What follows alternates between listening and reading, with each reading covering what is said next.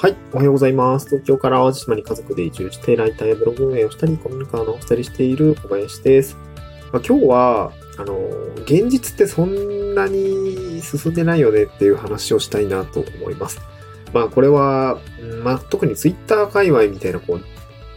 最先端、時代の最先端を言ってるようなところで、まあ、なんかこう発信したりツイートをよく見ている人人は、あの、時々麻痺しちゃうんじゃないかなと思うんですけど、なんか世の中って、その SNS で語られるほど世の中あんまり進んでないと思うんですっていう話ですね。で、これは何、あの、最終的に何が言いたいかというと、あの、結構やっぱ仕事ってゴロゴロ転がっていると思うし、それをなんかこう自分のまあ、仕事として価値提供できる何かのこう、まあ、きっかけにできるんじゃないかなという話ですね。ま、今回僕の事例でお話をすると、例えば AI の話ですね。うん、AI の話。今、Twitter だったりとか、まあ、特にそうなんですけど、まあ、チャット GPT だったりとか、まあ、Google の Bard だったりとか、もうめちゃくちゃこう、話進んでるじゃないですか。こんな機能がつきましたとか、こんなアップデートがありましたとか、こんなプラグインをこうやしてこうしてこう使うとめっちゃ便利なんですよ、みたいな話ってもう無造無造にあると思うんですけど、あの、で、実際自分が触ってみて、あ、これは便利だなとか、こういう使い方便利だなとか、で、いろいろ、まあ知識って、まあアップデートしていくと思うんですけど、ただ、まあ僕らフリー、まあなんかウェブ系のフリーランスだと、まあそうなのかもしれないですけども、あの、まあ、情報早いものになんとか食いついていったりとか、またコミュニティとかに入っていると、まあ、やっぱりそういう情報ってね、あの、入ってくるので、まあ、情報のキャッチアップって割としている、せざるを得ないというか、していく形になると思うんですけど、それがそのまま、なんかみんな、みんながそうだっていうふうに考えるので、やっぱちょっとやっぱ違いなと思ったんですよ。というのも、AI の話で言うと、あの、最近、あの、自治体の方からちょっとお話があって、あの、まあ、障害学習っていうジャンル、うん、なんていうのかな、まあ、なんていうのかな？僕らって、基本、学生の間は勉強するじゃないですか。学生、学生、例えば、小中高だったりね、えー、で、まあ、高大と。勉強すると思うんです社会人だったら勉強する機会って、まあ、なくなるじゃないですか。まあ、日本人の平均学習時間が6分みたいなね、データも、あの、まあまあ、よく言われてるてることだと思うんですけど、あと読書時間か、少ないと思うんですけど、やっぱ勉強する時間がないんですね。で、まあ、障害学習と呼ばれる、あの、障害ってあの、一生涯の障害ですね。それに学習するということで、まあ、あの、まあ、スキル開発だったりとかの話って今、結構巷で言われて、えー、リスキリングでしたっけ？ちょっと言いづらいけど そういう話があったりすると思うんですけど、その中で自治体としては、こう、なんか学習機会の場をね、まあ、あの、まあ、公民館とかでそういう講座を開いて、まあ、公民館の利用促進っていうところもあるし、まあ、学習機会の提供っていうね、ソフトの、えー、なんだろうな、こう、公共性みたいなものを、まあ、市としては提供していきたいみたいなところがあって、そこで話があったんですね。で、僕のところに来たのは、えっ、ー、とね、情報発信だったりとか、の、なんていうの、講座みたいのをやりたいんだけれども、まあ、なんかこう、いいのないですかねみたいな話がなんかね、一回僕の知り合いのところに案件として来たんだけど、その人が忙しすぎて、あの、小林くんなんか、だったらできんじゃないみたいな話になって、まあ、紹介でいただいたお仕事なんですけど、まあ、話を聞いてみると、意外と中身が、まあ、あの、スカラカンというか えっと、なんか、その担当者の方も別に詳しいわけじゃないから、こう、どうしたもんですかねサジ 投げるじゃないですけど、いやー、みたいな。なんか、なんていうの、難しいんですよね。公民館である、まあ、講座の開催ってものをややりたいんだけど、中身はどうするかが決まってないんだけど、予算は取ってるみたいな、まあ、自治体あるあるの話があって、ああ、そうですか、みたいな。まあ、いろいろ話を聞くに、まあ、じゃあ公民館としてはどうしたいんですかとか、まあなんかその税金使って講座開催するわけですから、まあ公共性的な部分で、どういうのがいいですかねみたいな。まああの、案としては、最初はね、なんかこう、まあ LINE とか、その、まあ結構シニア層向けの講座、公民館を使う方が、まあシニア層、まあアクティブシニアと呼ばれる、こう、まあ学習意欲のある、まあ高齢者層とかに対しての講座が、まあいいんじゃないですか。より公民館をね、多く使ってもらうためには、そういう層にアプローチしたらいいんじゃないですかって話はさせていただいて、で、なると、やっぱりその、まあ、妻、看護師だったので、まあ、いろいろ聞いてみると、やっぱり妻的には、やっぱ、シニア層の QOL、クオリティオブライフが上がるようなスマホの活用方法をね、勉強するのがいいんじゃないだろうかということで、まあ案をいただいて、まあ確かにな、みたいな、まあ LINE でね、えー、例えばですけど、えー、お孫さんと動画の通話ができたりだったりとか、まあ一番いいのはこう、例えばね、えー、まあ、スマホで そうだな、まあタクシー呼んだりとか、まあ、ネットスーパー活用して決済しちゃうとかね、えー、なんかそういうことがね、まあ、その、買い物に行く機会を減らしてしまうことにもなりかねないので、ここはね結構またバランス難しいんですけど、福祉と。あのー、ね、買い物行く外に出歩く機会を奪っちゃうのも、まあそれはそれでどうなんかなって非常に悩ましいけれども、まあただね、やっぱりちょっと遠すぎるとか、僻地すぎるとね、ネットで買い物買い物ができるっていうこと ができた方がいいよねって話もしたんですよね。まあ、あとは小銭を使うのが億劫だから PayPay でね、お買い物してもらうみたいな感じのこう企画を考えたんですけど、まあ、なんかちょっとね、なんか、自治体が他でやってる事業と被っちゃうみたいで、そんなに、なんかドコモさんとかを巻き込んでやってる、ね、ものと被っちゃうみたいで、うーん、じゃあどうしようかってなった時に AI の話が出たわけですね。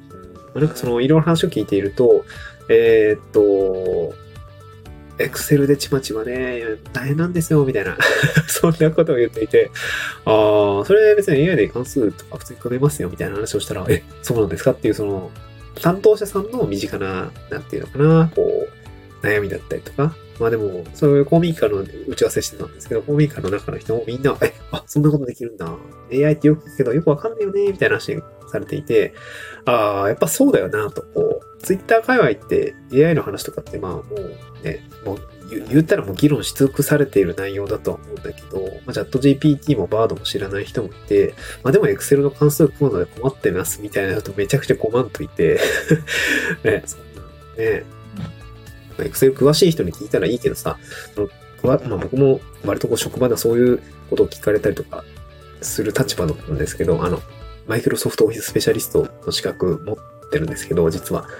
で、そういうことを聞かれて、こうするとできますよって聞かれたりもするんですけど、まあ、そうすると僕のリソースがなくなるわけで、まあ、そしたらね、あの、リソースが無限にあるさ、AI に聞いて、えー、自分で自分の悩み事を解決できるような方がいいじゃないですか。ってなったら AI の活用方法もっとその身近なところで、えー、実は活用できるんですよとかね。まあなんかアイディアを切り、なんかこうアイディアの壁打ちをしたりとか、えー、こういう活用、活用すれば、こう、まあなんか、まあ倫理書の各文面を考えたりとかできるんですよ、みたいなことがさ、まあ、できるわけですよ。そういうことがですね、やっぱりこう、まあ地方だったりも特にそうです。情報感度がそこまで高くない人たちっていうのは、やっぱりそこまで行ってない行政の方だったりとか、第三セクターの方もそうだし、中小企業者の経営者さんと話していても、やっぱりこう、チャット GPT、バードの活用法っていうのは知らない人がまあ大半だよなっていうところを、まあ最近は本当に、まあよくそういう機会があるので話をすなんていうの、話をしたりもするんですけど、やっぱり知ってはいるけど、触ったことはないとか、見たことないんだっていう人はたくさんいるので、まあ、やっぱそういう人たちに まあ、学習の機会を提供するっていうのは、まあいいんじゃないでしょうかって話をしたら、ああ、じゃあぜひお願いしますみたいな感じで、こう、じゃあ見積もりをみたいな感じになってるか仕事に繋がったっていう話なんですけど、まあ、だからその、まあ、タイムマシン経営みたいなこあの話結構あったりすると思うんですよ。都心で流行ったことが地方にもって、まあ、海外で流行ったことを日本の都市部で、日本の都市部でやったことをさらにこう地方、こう時差があるので、そういうことを展開していくってことが、まあ、タイムマシン経営みたいなことって言われてますけど、やっぱこれって結構なんか、ツイッターでもうまあね、議論し尽くされてることも、まあ、実際のこれ現実世界に落とし込んだ時にやっぱり時差がある。AI が浸透するにはやっぱり時差があるってことを、まあ、理解した上で、そこをちょっとこう、課題、なんていうかな、AI で解決か、解決可能な課題っていっぱいあるわけなので、なんかそういったところを現実世界にしっかりこう落とし込んで、まあ、学習の機会提供するとか講座を開いたりするっていうのは、まあ、ありなのかなとは思って、えー、今その仕事の見積もりを作っているのと提案書を作っている次第ですね。うん。やっぱりギャップ ?SNS の情報感度が早い状態と、え現実世界のまあちょっと遅い状態にはギャップがあるので、まあ、このギャップの中にやっぱり仕事ってたくさん詰まってるんだろうなというふうに感じましたね。そう。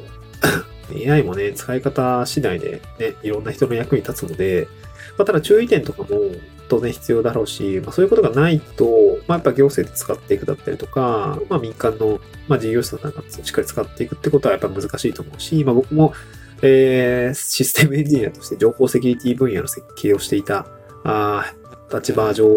その情報セキュリティの話だったり AI の注意点とかもやっぱ当たらないといけないんだろうなと思ってるので、そういう講座を含めて、えー、講座として、まあ、うんまあ、開催をして、まあ、その分対価としていただく、お仕事としていただこうかなと思ってるんですけど、やっぱりこう、ツイッターの中にずっと入り浸ってると、やっぱ時々麻痺するんですけど、世の中そんなに進んでないぜっていうところはですね、あの、まあ、まあ、なんだろうな、こう、感じた上で、まあ、そのギャップ感にはやっぱ仕事があるよっていうところを、なんか個人的には感じたので、今日は感想としてお話をさせていただきました。えー、っと、まあ、まだね、受発注するまあまたね、行政の案件だからさ、その見積もり使用書とかを作ってもらうのに結構時間かかるんだけど。まあどうだろうね。契約、多分来月中には契約をして、まあ10月の講座開催っていうところで日取りを組んで見積もりも出しているので、まあそうですね。まああんまりそれで金儲けするってことはないですけど、まあ多分10万ぐらいの講座にはなるんじゃないのかな。まあ全部僕がやるんですけど、結構大変だしね。テキスト作ったりとか、えー、まあ例題作ったりとか、あとね、多分通信関係もちょっと構築しないといけないんじゃないかなと思っていて、えー、その部分の、まあちょっと手間賃代として10万くらいもらおうかなとは思ってるんですけど、まあ、いい経験かなとは思いますね。うんまあ、そこで一つ実績ができたら、またどっかでね、えー、中小企業者さんと一緒にこう、なんか AI 活用ワーク、ワーキングみたいな感じでね、えー、できたら、またそれで面白いのかなと思うし、なんか実践でな何に困ってて、どういう使い方ができるのか、こういうアイデアがないのかっていうところは、個人的にはすごく興味があるところだし、自分自身もどんどんどんどん AI で活用していきたいので、なんかそういう事例とか悩みとか、課題の収集ができる場っていうのは今後も首突っ込んでいきたいなと思ったので、まあ、なんかそういうお仕事ができたらいいかなと思いましたね。まあ自分自身も子育てしてて AI 活用していかないともう無理だしな、みたいなところがあるので、まあガンガン使っていきたいなと思いましたという話でございました。また次回の収録でお会いしましょう。バイバーイ。